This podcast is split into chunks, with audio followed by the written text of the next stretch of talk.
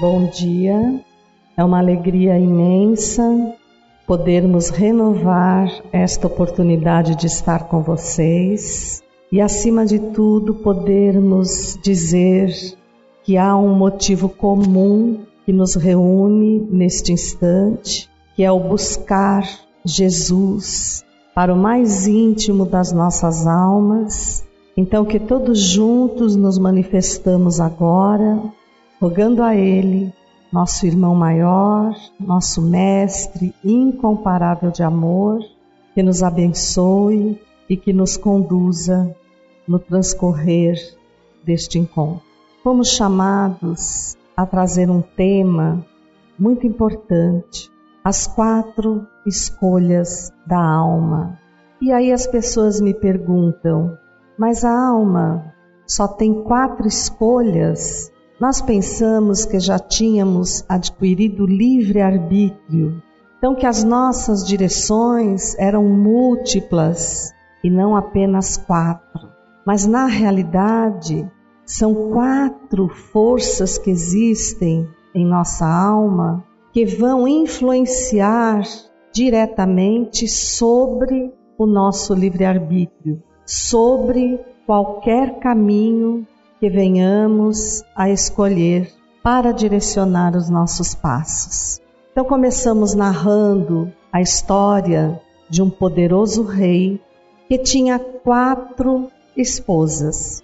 A quarta esposa, ele tinha como uma demonstração aquela que ele mais adornava, que ele mais cobria de púrpura, ouro, pedras preciosas, porque o único intuito para com ela era exibi-la por onde fosse. Em qualquer lugar em que se apresentasse ao seu lado, ela deveria chamar a atenção pela sua majestade. A sua beleza deveria distinguir-se de tudo ao seu redor. E essa situação lhe dava a sensação de que o seu poder era infinitamente maior, de que tudo ao seu redor estava preso àquela aparência, todas as suas conquistas, todos os seus sonhos. Ele não a amava como deveria. Ele tinha uma estima por ela, mas muito mais um estado de contemplação. Adorava olhá-la infinitamente e analisar qualquer pequeno defeito para que imediatamente o corrigisse, a fim de que ela não caísse na cota de admiração do outro. A sua terceira esposa, ele tinha por ela um único sentimento, o de posse. Ele era extremamente possessivo e tinha medo de perdê-la. Estava sempre atualizando-a, comparando-a às esposas de outros reis ou de outros nobres para ter a certeza de que ela superava em poder tudo que pudesse oferecer competição. Ele era mesmo ávaro em relação a essa esposa. Não permitia que ninguém a tocasse e dizia que ela era só dele e que tinha que ficar permanentemente sob o seu comando direto. A segunda esposa ele amava. Aliás, era a que ele mais amava. Mas por conta das outras duas, ele não oferecia a essa segunda esposa a atenção devida. Não lhe oferecia o carinho, o envolvimento do amor, mas guardava consigo a certeza de que nas horas mais difíceis ela estaria ali. Ela nunca o abandonaria. Mesmo que ele se distraísse com as outras duas ou com qualquer outra coisa, ela estaria presente. Era a sua confidente, era a única que tomava conhecimento dos seus assuntos mais íntimos, das suas fragilidades, que ele escondia de tudo. E era a essa esposa que ele permitia os conselhos. Então, essa poderia fazer-lhe observações, conselhos, que nem sempre ele aceitava. Às vezes dava-se o direito de sair andando, sem ouvir até o fim as palavras que ela lhe dirigia. Ela era movida por amor, mas ele nem sempre tinha tempo para esse amor.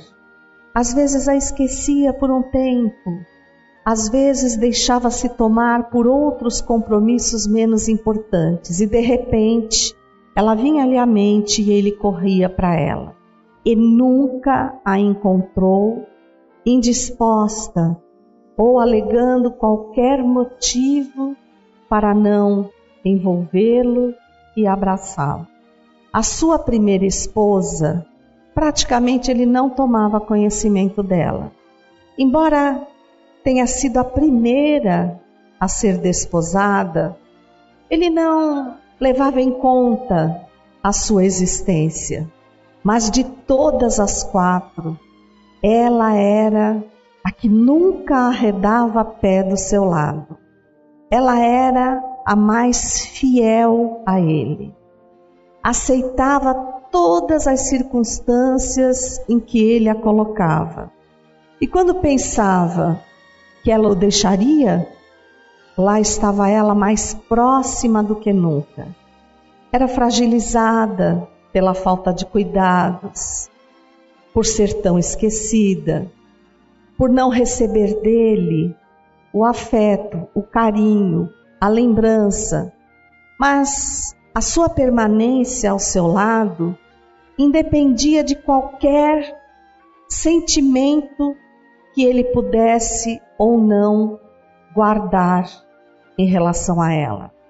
Certo dia, esse rei adoeceu e, pela ordem da importância, ele foi chamando as suas esposas porque sabia que ia morrer e não queria morrer sozinho.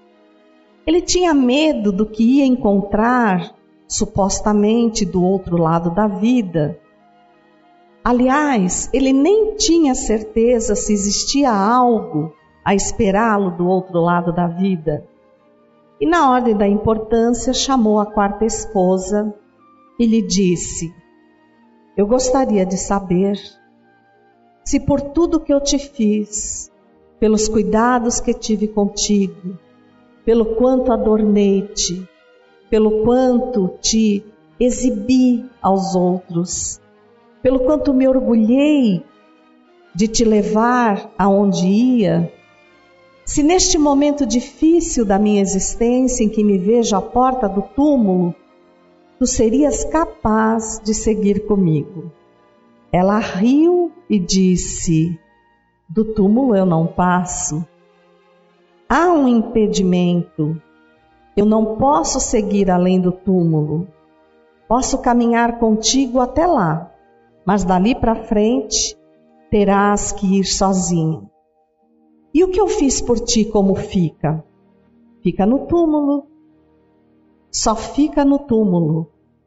Deu-lhe as costas e foi embora. A terceira esposa, a que lhe dava a sensação de posse total, de prazer total, a que ele dava atenção e tinha para si um medo enorme de perder, ao chegar à sua presença e ser inquirida, respondeu-lhe imediatamente: Jamais, jamais, eu não passo um dia a sós. Então, logo tu partas, antes que o teu corpo esfrie no túmulo, outras mãos me tocarão. Eu pertencerei a outro integralmente e lhe despertarei o mesmo sentimento que despertei em ti. Eu sou do mundo, a morte não existe para mim. Vai sozinho. Virou as costas. A segunda esposa, quando tomou conhecimento da morte tão próxima, apiedou-se dele, chorou convulsivamente, lamentou, empenhou-se para tentar salvá-lo, a fim de estreitar ainda mais a convivência, estender essa convivência. Ela não sabia mesmo como retomar a vida sem a existência dele, mas conformou-se e afirmou-lhe: infelizmente, apesar de querer até acompanhar-te, isto será totalmente impossível. Eu derramarei lágrimas de dor profunda à beira do teu túmulo. Ficarei ali até que tudo se encerre. Guardarei-te a lembrança para sempre sofrerei para seguir adiante na vida, mas não me é possível seguir contigo. Tu seguirás a sós e eu a sós permanecerei, cada um na sua estrada, um fazendo da lembrança do outro uma razão para viver. Ele não chamou a primeira esposa. Ele nem se lembrou dela, mas ela veio, esquálida, abatida, fragilizada, totalmente esquecida. Ajoelhou-se ao lado dele, ele disse: Não te imponho condições alguma. Eu vou contigo. Aonde tu fores, eu estarei contigo posso ser para ti um peso, um fantasma, um incômodo, uma cutucada diária em todos os teus sentimentos. Mas eu estou aqui exatamente porque tu estás e estarei onde tu estiveres, mesmo que de forma ignorada, mesmo que não despertes para o amor que tenho por ti. Eu te amarei para sempre. E no momento derradeiro, foi exatamente ela que seguiu com ele. E aí nós ficamos nos perguntando: que rei é esse? Que mulheres são aquelas? E podemos então transferir essa história para nós. E por um momento afirmarmos que o rei somos nós mesmos. Mas nós temos quatro esposas? Sim, nós a temos. E na maioria das vezes, nós não diferenciamos o tratamento para com elas do tratamento que aquele rei lhes oferecia. A quarta esposa, aquela que ele adornava, que ele exibia, representa o nosso corpo físico.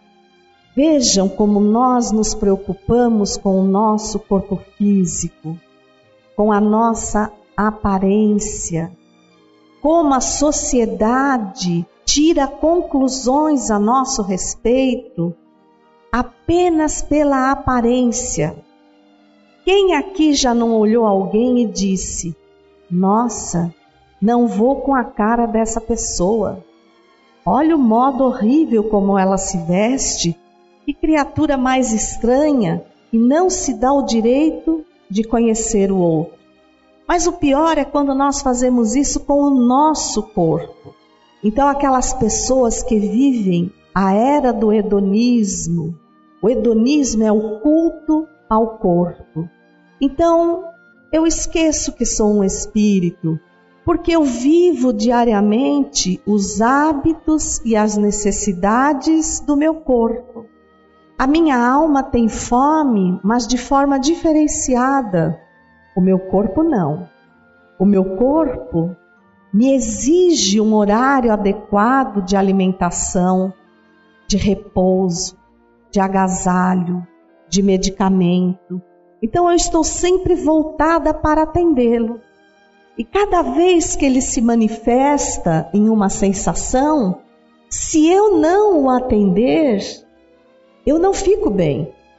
Imagine você com uma dor, uma dor de cabeça, uma dor de dente que não tem coisa mais incômoda, ter que fazer alguma coisa. O primeiro passo que você dá é tomar um remédio, é cuidar do corpo.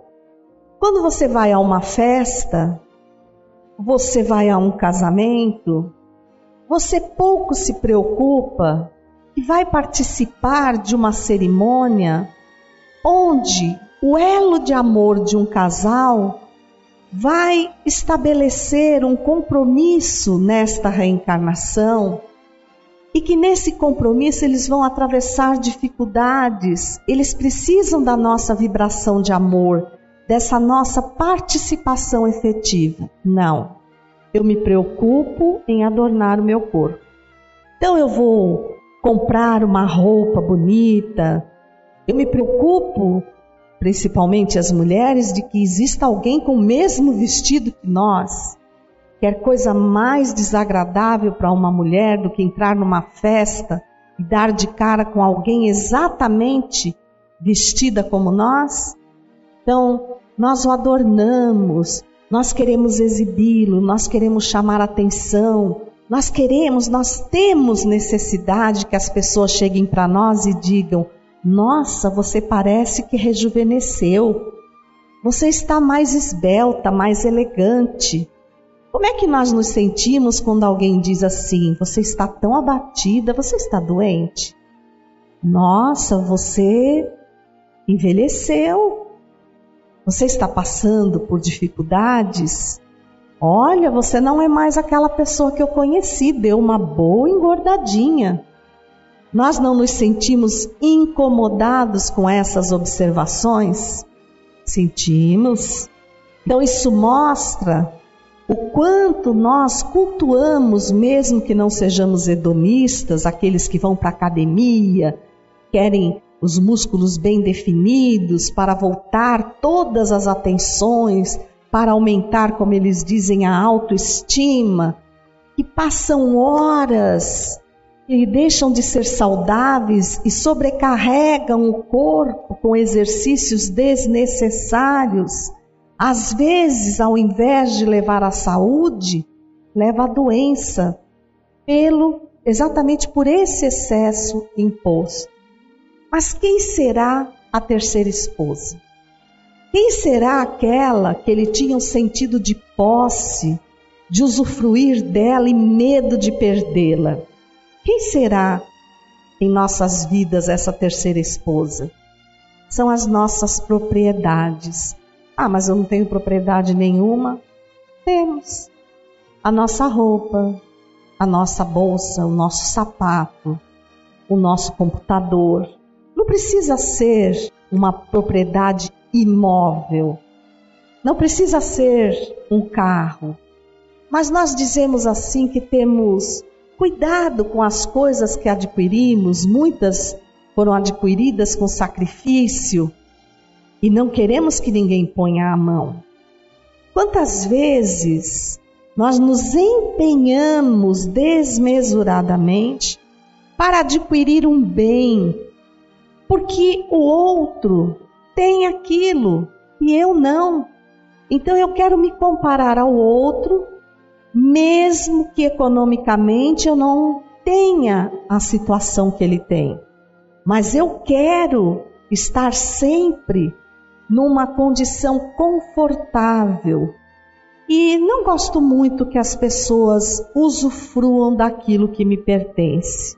E o Quantas pessoas compram um carro novo, um carro caro, se enfiam em prestações de 60 meses. Às vezes o carro já está velhinho e nós estamos pagando a prestação.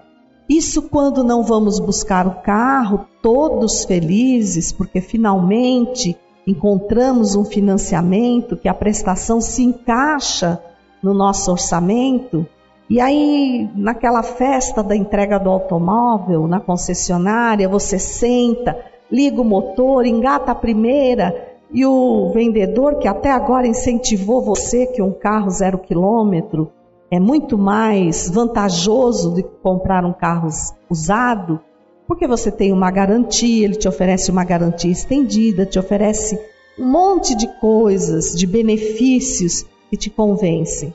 Mas quando você vai sair da concessionária, ele falou assim: que pena, a hora que você passar dessa porta e colocar o carro na rua, ele já vale 3 mil reais a menos. Ele já deixou de ser zero quilômetro, já se tornou um carro usado.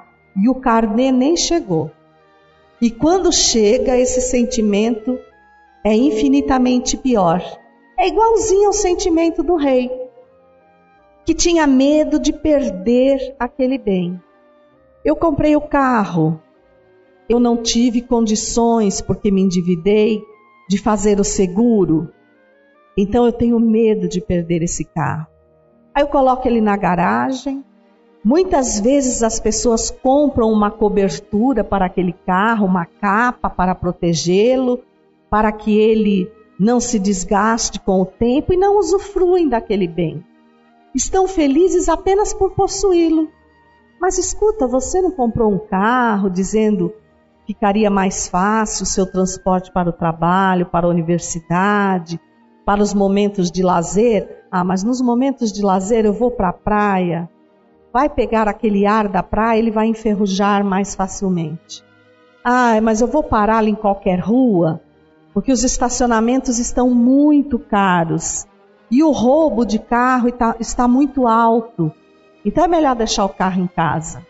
Olha o sentido de posse e o medo da perda. Eu sou aquela pessoa que tem um salário restrito. É aquele salário viajante. Está sempre de passagem. Você vê quando ele chega, quando você vai cumprimentá-lo, ele já foi embora. Aí você pega aquele salário, usufrui, se é que usufrui dele, para ter o básico para a sobrevivência. Mas um dia você faz uma programação, ou você é aumentado, é elevado de posto, recebe um pouquinho mais e faz uma pequena poupança programada. Quando você faz a poupança programada, o governo coloca uma lei e diz que vai diminuir os juros da poupança. Você ensandece, fica louco. Poxa, eu nunca tive oportunidade de guardar dinheiro. Agora que eu tenho, vai render menos. E se vier de novo alguém louco e disser que vai tomar as nossas poupanças? Não, eu vou arriscar. Eu vou pegar aqui 10 mil reais e vou aplicar em ações Vou aplicar na bolsa de valores, vou dar uma arriscada. E o medo de perder aquele dinheiro? Tem tanta gente que põe 10 e na hora de tirar, só retira 5. Porque parece que aquelas ações só estavam esperando o nosso dinheiro para tomar um tombo e levá-lo com eles. Então, eu luto para ter, mas quando eu tenho, eu tenho pavor de perder essa esposa me traz um certo orgulho, uma certa vaidade. Às vezes eu me empolo para dizer assim: sabia que eu também comprei um carro zero? Sabia que eu reformei toda a minha casa? Comprei um apartamento naquele prédio novo? Mas o apartamento é novo até que a gente entre lá e descubra que a construção não foi tão adequada, que o espaço para os móveis que nós sonhamos, porque tudo vazio parece maior. Aí a gente já programa o móvel, quando eu coloco o móvel, você para e diz: bom, saio eu ou saio o móvel? Porque hoje é tudo feito realmente sob medida. É impressionante. Quarto de solteira é uma cama, duas portinhas e um espacinho para você levantar e sair aí você começa a ficar incomodado com aquilo que você sonhou. O teu sentido de posse fica abalado. Aí você quer mais. Vamos deixar essa terceira esposa de lado e vamos conhecer a segunda, porque a segunda esposa era a que mais o amava e a quem ele mais amava. Ele não tinha sentido de posse, ele tinha amor por ela, ele tinha confiança nela. A ela ele entregava as suas confidências, para ela ele corria nos momentos de aflição. Mas quando ele curtia uma certa alegria ou uma aquisição nova, ele até esquecia um pouquinho dela. Quem será essa esposa? Será que no decorrer da nossa conversa vocês já foram clicando e colocando nome nessas esposas? Ela é a nossa família e os nossos amigos sinceros. Amigos sinceros. Amigos para todas as horas. Eles são a maior fortuna que Deus legou às nossas existências. Excetuando algumas famílias que nos fazem provar todos os dias que temos uma alta dose de paciência, de humildade, de resignação, até mesmo essas são a nossa família. A gente diz assim ao meu irmão: Nossa, meu irmão é terrível, mas vai lá mexer com seu irmão. Ele é o seu irmão. Vai lá mexer com você para ver se o seu irmão não vai tomar as suas dores. Pode haver briga entre vocês, mas perante os outros vocês se defendem. Então, quando você está em dificuldades, quando você está vivenciando um instante de dor, para onde é que você corre? Você corre para a academia? Você vai lá, pega as suas escrituras, o documento do carro, os extratos das contas, da poupança e se conforta com isso? Não, nada disso traz afago. Agora, o abraço de uma mãe, é capaz de levantar, de fazer renascer a esperança num filho. Ter um irmão ali presente, um amigo, irmão, às vezes um amigo que é mais para nós do que um irmão consanguíneo, é indispensável. Nós amamos essas criaturas e não conseguimos conceber a nossa vida sem elas não é verdade? Mas, ao chegar o instante da nossa morte, como disse a quarta esposa, eu paro no túmulo. Ela não é o corpo? E o nosso corpo fica onde quando a gente morre? No túmulo, se decompondo. E se nós cultuamos exageradamente esse corpo, para onde é que nós vamos? Ficamos ali, tomando conta do nosso corpo em decomposição perdendo a oportunidade de rumar por caminhos diferenciados, de tecer aprendizados novos, comprometimentos novos. As nossas propriedades fazem o que quando nós morremos? Mudam de mãos, seja por testamento, seja por inventário, seja pelo que for, elas nunca mais serão nossas. Aliás, a gente esquece que as comprou. E que se as comprou, elas já vieram de algum lugar, elas mudaram de mãos. Se não mudaram de mãos durante a vida, fatalmente, no momento da morte, você pode até levar as escrituras com você, o documento do carro com você, os extratos da poupança com você, mas as posses ficam. E pior do que mudar de mãos muitas vezes adquiridas com o suor do nosso rosto, elas vão ser usufruídas fartamente por outras pessoas e de maneira irresponsável. E se nós não estivermos preparados para encarar uma situação como essa, nós temos uma grande chance de virarmos obsessores daqueles que vão usufruir do que eu comprei. Então veja o risco que nós vamos oferecendo a nós mesmos por não analisarmos essas forças presentes. A nossa família, os nossos amigos que nos amam e que são por nós amados, vão sofrer muito quando nós partirmos. E nós também vamos sofrer. Até porque nós dizemos assim: a vida continua, um dia vamos nos encontrar. Aí respondemos: é, mas e a falta do convívio diário?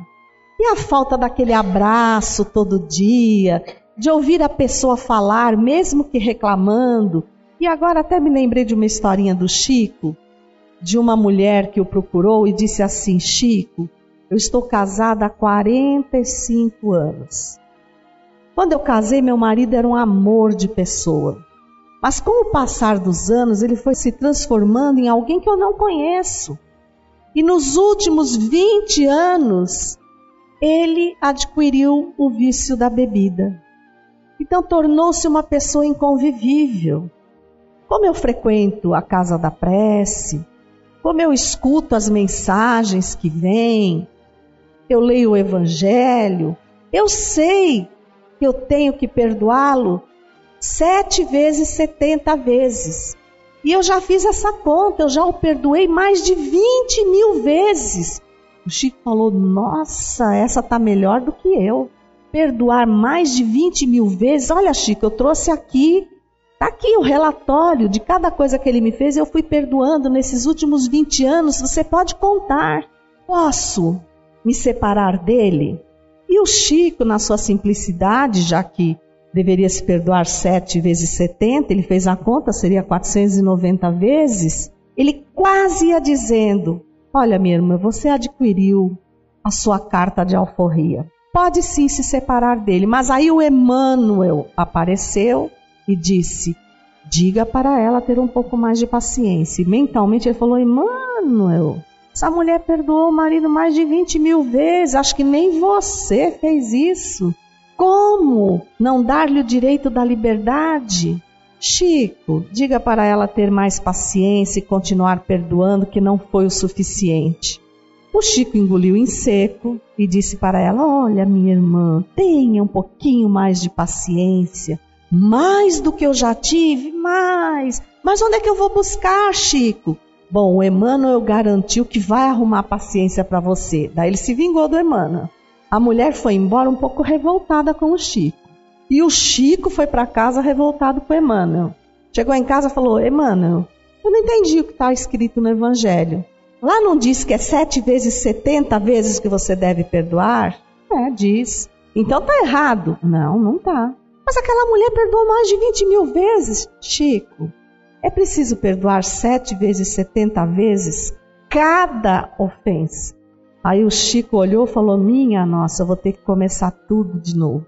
Porque tem coisa que eu nem perdoei uma vez, agora perdoar 490 vezes cada ofensa, realmente 20 mil era muito pouco. Além do que, Chico, imagine se você lhe concedesse o direito de se separar.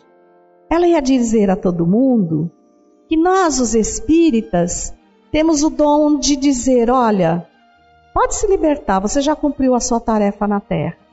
Passaram-se dois meses, o Chico estava lá trabalhando, entrou a mulher toda vestida de negro. O Chico olhou para ela, ela chorava copiosamente. Chegou à beira do Chico e falou: Meu irmão, eu preciso de um conforto. Preciso que você receba uma carta. Quem faleceu? A sua mãe? Não. O melhor marido do mundo aquele que eu amava. Ele não tinha defeito, Chico. Aí o Chico olhou bem para ela e perguntou: Mas não foi a senhora que esteve aqui? É, Chico, eu estive aqui, mas eu estava equivocada. Eu acho que eu não o perdoei tantas vezes quanto ele me perdoou. O Emmanuel apareceu e falou: Viu, Chico? Então, com a família, acontece a mesma coisa. Nós amamos tanto que até aquelas birrinhas criadas no dia a dia acabam passando, porque nós vivenciamos esse amor. Mas quando chegar o instante do túmulo, cada um vai seguir o seu rumo. Nós vamos sentir muita falta deles. Eles vão ter que recomeçar a vida sem nós aqui. Chegar, olhar as nossas coisas, o nosso quarto vazio, lembrar-se, ver-nos num retrato sorrindo, recomeçar. E o que vai lhes dar força para isso? O mesmo que vai dar força para nós continuarmos no mundo espiritual. Esse amor que tem ficado tão esquecido, que nós achamos que já está subentendido. Eu acordei hoje, olhei para quem está ao meu lado e disse: Bom dia, quero te contar uma novidade. Sabia que hoje eu te amo mais do que ontem? Que eu agradeço a Deus por mais este dia ao seu lado? É difícil fazermos isso. Mas isso dá uma força incrível para atravessarmos o dia. E agora restou uma esposa, quem será ela? Não ligava, não amava, fingia que não existia, mas foi a única que seguiu com ele. Quem será ela? o nosso espírito, a nossa alma. Nós cuidamos das coisas da alma. Por um acaso nós sabemos que somos espíritos imortais e que estamos de passagem mais uma vez usando a instrumentalidade de um corpo, possuindo algumas coisas para que haja uma estrutura, vindo num seio familiar para termos força de caminhar, mas será que nós percebemos que precisamos enriquecer os dons da nossa alma e essa é a única finalidade pela qual todas as outras estruturas existem? Porque quando nós desencarnarmos, vamos nós. E os dons, as coisas boas, os bons sentimentos, as conquistas imortais, que nós adquirimos no bom uso da reencarnação. Se nós deixamos de lado o cuidado com o nosso lado espiritual, nós vamos chegar lá no mundo espiritual muito mal. Lembram do André Luiz no livro Nosso Lar? Posteriormente no filme Nosso Lar, que impactou as pessoas, porque quando você lê, cada um imagina um umbral né? Tem gente até que capricha no umbral porque já sabe que vai para lá. A minha filha, por exemplo, ela passa na porta da M Martin, não tem aquele cheirinho de perfume? Ela diz: "Ai, mãe, meu umbral. Esse é o perfume do meu umbral." Eu dou risada com ela, mas na realidade, todos nós imaginamos para nós, se tivermos essa necessidade de passar um tempo no umbral, um umbral ameno, já com bons espíritos lá esperando por nós. E coitadinho, tá chegando, olha aí, vai ficar desamparado. Mas e nós? Nós despertamos a nossa alma para percebê-los, porque nas reuniões mediúnicas o que mais encontramos são espíritos em aflição, cercados de auxílio que eles não enxergam. Eles precisam tomar o choque da psicofonia, o choque da presença de um corpo alheio, um corpo material, para eles perceberem que há uma diferença de energia entre aquele corpo que eles usam, mente a mente. Não vão dizer que a Eulália disse que a gente engole o espírito e incorpora mesmo para ele falar. Então, mas ele sente o que o corpo sente. Ele sente a densidade daquele corpo e ele percebe que a densidade dele é diferenciada. Então, será que nós vamos precisar disso, gente, depois de desencarnar? Porque não estamos acostumados a fazer o que tem uma plaquinha aqui que nos indica: silencie e medite. Será que depois de um dia terrível, a gente para, fecha os olhos? Tudo bem, o corpo está doendo, seja porque estamos doentes, seja porque estamos cansados, seja porque precisamos, às vezes, de amigos metálicos para nos levar adiante, não importa. Mas será que nós meditamos e dizemos, Senhor, que o meu espírito, que eu, ser imortal, tenha tido a sabedoria de absorver o que este dia me ofereceu, de avaliar, de aquilatar se eu agi bem, onde eu agi bem, incorporar isso ao meu dia a dia. Onde eu agi mal, o que eu fiz de mal, com quem eu pratiquei esse mal, ter a humildade de refazer isso no outro dia, não esperar a próxima reencarnação. Não dizer só para mim, ai, Fulano, me desculpa. Chega no Fulano e diz: olha, eu estava errado, me desculpe, eu vou aprender, eu vou baixar o meu orgulho, porque orgulho é uma coisa terrível, é uma muralha. Eu quero te pedir desculpas, porque nesse momento eu estou valorizando o quê? Os valores da minha alma. Eu estou assimilando todas as oportunidades que vêm enriquecer a minha alma. E quando a tampa do túmulo descer e o portal da vida se abrir, eu vou me erguer íntegro e não vou estar solitário, porque comigo seguirão tudo que eu usufruí na reencarnação. A gratidão ao corpo físico que me sustentou, a gratidão a Deus por me permitir usufruir de algumas coisas a mais, mas não me escravizar a elas, não viver em sentido delas e ficar feliz porque eu deixei algo para alguém que vem depois usufruir e usar da melhor maneira, orar por aquela pessoa a quem vai ser destinado aquele bem, para que ele use com mais sabedoria do que nós olhar para trás e dizer: amei e respeitei os meus pais, compreendi as diferenças, cultivei amigos, casei, talvez com a convivência, com a rotina, eu achasse que não era mais aquele amor da minha vida, mas eu vi ali um companheiro ou uma companheira, alguém que me dava a mão nos momentos de dificuldade, que atravessou comigo uma jornada difícil.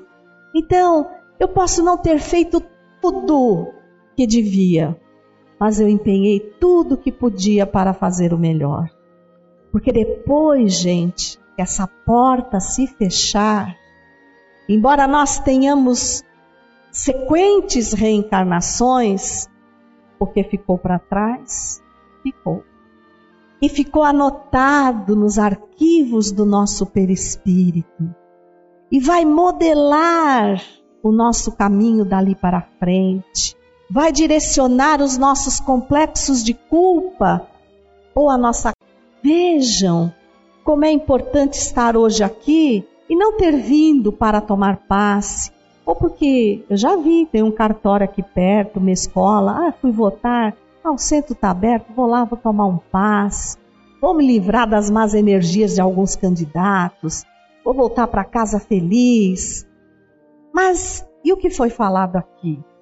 Vocês prometem que vão analisar essas quatro esposas, essas quatro forças que caminham conosco e a partir de agora vão se oferecer, se entregar a cada uma no seu devido valor? Cultivando acima de tudo o espírito imortal, dizer assim: Eu sou um espírito imortal. Eu não sou este corpo. Este corpo está me servindo de instrumento para exteriorização daquilo que realmente eu sou. Não vou sobrecarregá-lo desnecessariamente, vou amá-lo vou preservá-lo para que eu permaneça sobre a terra o máximo possível de tempo, a fim de colher o melhor aprendizado. Não façamos como aquela mulher que saiu da cidade levando seu único filho envolto nos trapos, amarrado ao peito, porque na cidade ela fora abandonada pelo seu marido, ela só tivera de sabores. Então ela decidiu ir embora, procurar um lugar novo. Mas lá no íntimo, o que ela queria era vingar-se de todas as pessoas que não a acolhiam. Então ela queria voltar um dia àquela cidade por cima, dizer assim: olha, vocês não me quiseram quando eu estava lá embaixo, pois então agora me aturem, me engulam, eu estou rica, estou poderosa, Então fincou o seu objetivo numa coisa muito pequenininha. E quando ela estava passando por um certo lugar, uma voz que veio de trás de uma pedra lhe disse: Eu sou uma caverna preciosa. Eu guardo infinitos tesouros. E aquela pedra se afastou e deixou ver uma caverna de onde cintilavam pedras preciosas. Imediatamente ela entrou com o filho, olhou de um lado para o outro e falou: Nossa, é tudo o que eu queria. Aqui está cheio de dinheiro, joias, ouro. Eu vou levar o que puder, posso? E a voz disse: Pode. E ela começou a catar. E a voz disse: Só que há um tempo. E você só vai levar o que você conseguir transportar para fora da caverna. Com o peso do filho ao colo, ela conseguia levar pouco de cada vez. Então ela pegou o menino, sentou no chão, e aí, com os panos com que ela enrolava o menino, ela fez quase que um, um cesto. E ela punha e corria, despejava, punha, corria e despejava. E foi ficando tão feliz porque ela estava cada vez mais rica o tempo foi se esvaindo, foi se esvaindo, foi se esvaindo, e numa dessas saídas a porta da caverna fechou. E ela tinha deixado lá dentro o bem mais precioso, o seu filho. Alguém pode ser rico, feliz e pleno dessa forma? Então, quando a porta da vida se fechar, não adianta nada, gente. Nós termos deixado de lado as melhores coisas da nossa vida. Eu vou trabalhar muito para que o meu filho não passe o que eu passei.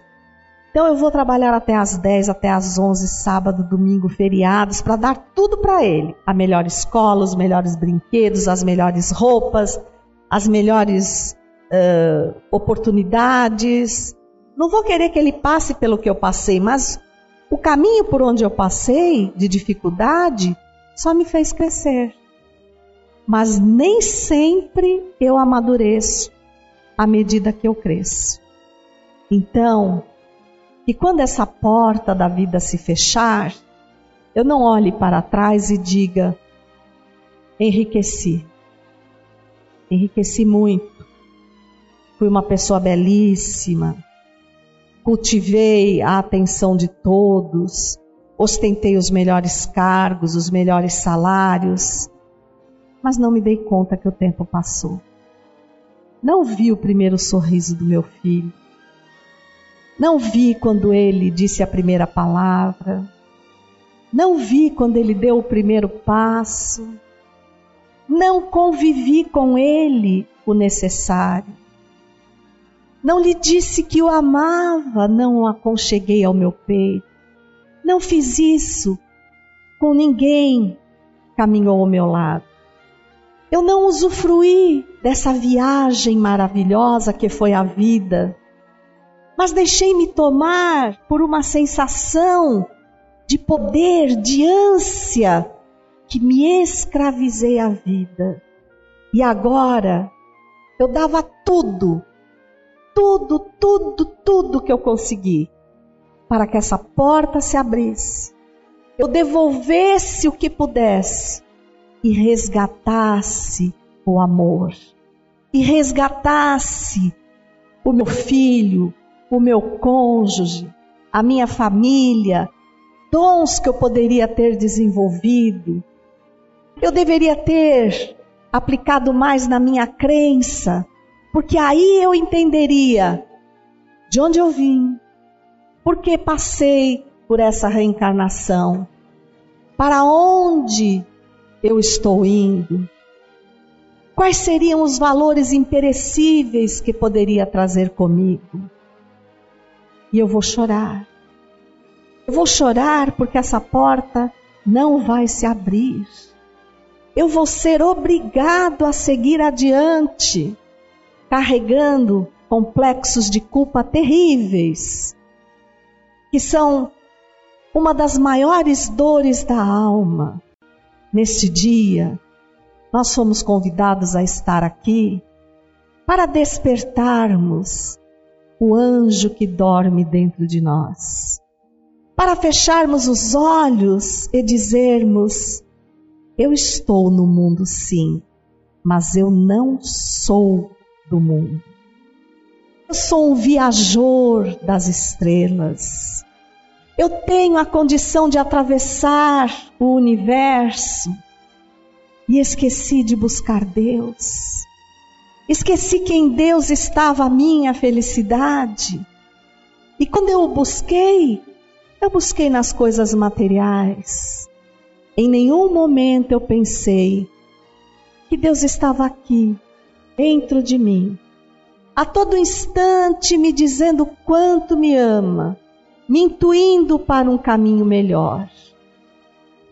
A partir de hoje, eu vou viver como alma que sou, e no instante em que a desencarnação bater a minha porta, de cabeça erguida, eu vou seguir adiante, deixando rastros de luz da minha passagem no coração de cada um daqueles a quem eu verdadeiramente amei, a quem eu ofereci a minha mão, o meu sorriso, o meu amparo nas horas difíceis e vou descobrir que isso me fez infinitamente mais feliz do que todas as posses que o mundo poderia me oferecer.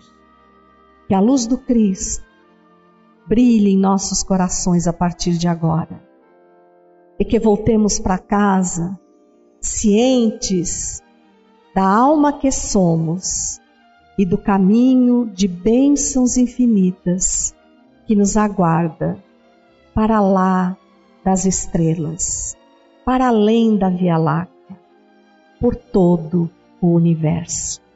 Que Jesus abençoe a todos e muito, muito obrigado.